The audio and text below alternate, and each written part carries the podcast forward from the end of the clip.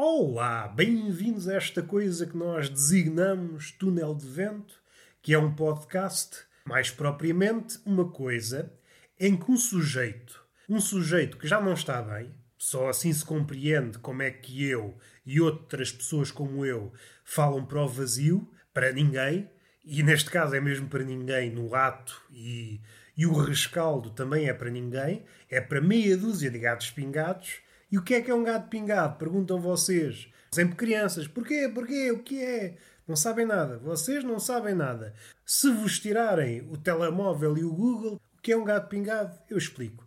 Um gato pingado pertence à família do gato abatanado e do gato de chave na escaldada.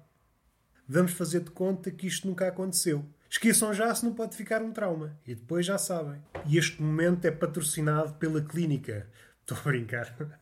É, mas era engraçado. Depois de falar de trauma, punha aqui uma publicidade de um psicólogo, etc. Vocês percebem? Vocês andam nesse mundo cheio de lojas, frutarias e consultórios. Vocês percebem como é que se passa os negócios e os negócios obscuros. É um negócio obscuro. Sabem o que é um negócio obscuro por estes dias? É uma pastelaria. Eu não estou a falar. Vamos lá ver uma coisa. Aqui podemos fazer já dois caminhos. O caminho bifurca. Podemos ir pelo caminho da pandemia e perceber o porquê de chamar obscuro, porque ninguém vê a luz ao fundo do túnel. A luz ao fundo do túnel estava lá. Estava, sim senhor. Mas o que é que aconteceu? Para poupar, decidiram apagá-la. E agora a malta da restauração está toda no túnel sem saber bem para onde ir. Mas vamos voltar um bocadinho atrás antes da pandemia, porque a pandemia também já está, já chateia, já chateia, embora diretamente ou indiretamente falemos dela, porque o mundo muda com ela. E isto é uma coisa muito bonita de se dizer. Basta mudar pandemia por paixão e tudo muda com a paixão. Frase bonita. Mudar outra vez paixão por pandemia e tudo muda com a pandemia. É pá, muito triste. Vêem o poder da palavra. Basta mudar uma palavra na frase, tudo muda. É isto que eu tenho medo na vida. Porquê? Perguntam vocês, sempre a perguntar a vocês, calma, tenham calma, meus filósofos em flor. Eu sou assim um bocadinho tímido e assim, quando estou em contacto com febre nova, que é como quem diz pessoas novas, tanto pode ser mulheres ou, ou mulheres, ia dar uma alternativa, mas resolvi cortar, que eu sou assim, eu sou assim. Quando há uma espécie de intimidade a brotar, eu fico um bocadinho encavacado. Ou melhor, para me expressar melhor, eu, naturalmente, sou uma pessoa encavacada, encaralhada, se preferirem. E, nessas arenas, onde a galhofa acarinha as pernas da sedução, eu tenho uma propensão para me encaralhar ainda mais. Ora, o que é que sucede? Em certas ocasiões, ou em certas janelas de tempo muito curtas, este encaralhamento este gaguejar, porque não, às vezes manifesta-se no gaguejar, pôr as mãos pelos pés. Eu, nesses momentos, eu, nos momentos de sedução, sou um contorcionista. Vejam bem, vejam bem como é a minha vida. Estava a conversar com uma mulher bonita que dava indícios de estar interessada. Ponho os pés pelas mãos. Aparece o quê? Aparece um olheiro de um circo a perguntar-me se eu não queria um trabalho como contorcionista. E eu disse: calma lá que eu estou a ver se petisco. E a pessoa chateou-se. E eu perdi uma oportunidade de ouro. Se calhar não era de ouro, era de prata ou de bronze. Para me tornar um contorcionista de nomeada. Alguém famoso. Enfim, perdi tudo. Perdi a mulher e perdi essa oportunidade de trabalho. E agora perdi-me. Já tenho várias coisas na cabeça. Tenho o contorcionismo, esta sedução macaca própria da minha pessoa. Ah, já sei. A agudização do encaralhamento. É isso mesmo. Em certas ocasiões, durante um encontro uma conversa, isso pode jogar a meu favor. Não é que eu queira, mas acontece e a mulher vê em mim, olha, um ser frágil. É um palhacinho, um palhacinho. Eu preciso de proteger este palhacinho. Salvo seja, e, claro está, eu tenho olho para a polissemia do palhaço. É evidente que eu quero que a mulher proteja o palhaço.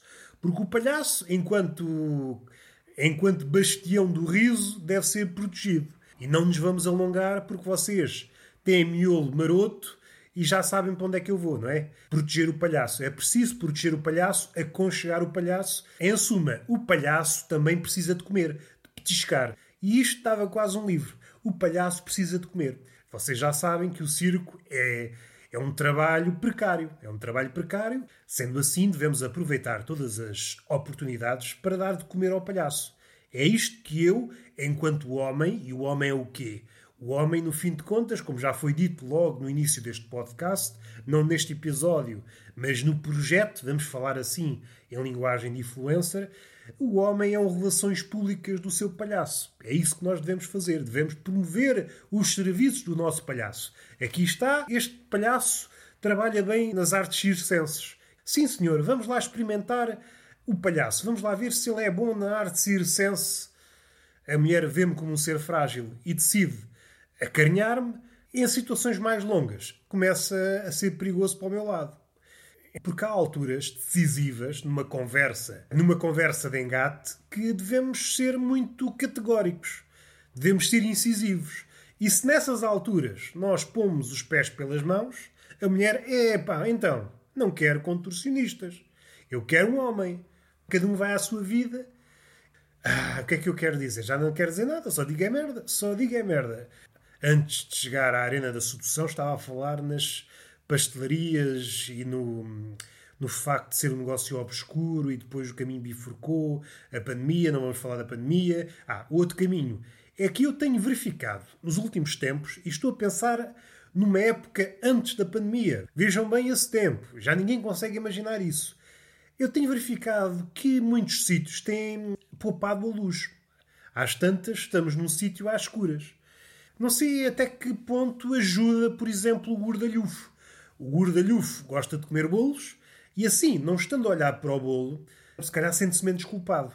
Eu estou a comer o quê? Eu engordo do ar. Está tudo escuro. Eu estou a dar garfadas no ar. E por azar, por azar, essas garfadas apanharam bolos. Porque há pessoas que comem pastéis de nata de faca e garfo, como eu já vi. Eu sou contra a violência, como já disse várias vezes. Há exceções. E esse caso é um deles, que deve merecer uma reprimenda valente. Devia haver um fiscal para estas coisas. Meu amigo, você não está capacitado para viver em sociedade. Já olhou para as outras pessoas. As outras pessoas comem civilizadamente. Duas, três dentadas ou quatro, para aqueles mais enfesados, num pastel de nata, vão à sua vida. Agora você, de faca e garfo, ou como eu já vi, para dividir o pastel de nata. Então, Somos alguns refugiados ou quê? Você tem direito a comer um pastel de nata, mas tem que comer com a mão. É estas coisas que me fazem tirar do sério e faz-me perder a pouca esperança que eu tenho na humanidade. E eu espero que vocês estejam atentos. Espero que vocês façam a vossa parte. Se encontrarem uma pessoa dessas, façam o favor de dizer: Meu amigo, comporte-se. Você não é nenhum selvagem. Faça favor de pegar nisso à mão e devorar. E sair daqui. Sair da minha frente, que é para não ver chatices. Também era engraçado aparecer na capa do Correio da Manhã: homem de 40 anos foi espancado por ter, alegadamente, comido pastel de nata de faca e garfo. Sendo assim, o motivo é compreensível e as autoridades deram o caso como fechado. A pessoa que espancou é inocente, a vítima da agressão tem culpa. Lá miré, vocês esta semana já têm muito conteúdo para consumir. Enchi-vos o rabinho de conteúdo mais de uma hora de conteúdo de podcast. Vocês tenham calma. Ah, eu precisava de mais. Precisam o quê? Vocês não precisam de nada. Vocês precisam é de uma bela palmada nesse rabo. E é o beijinho e até à próxima.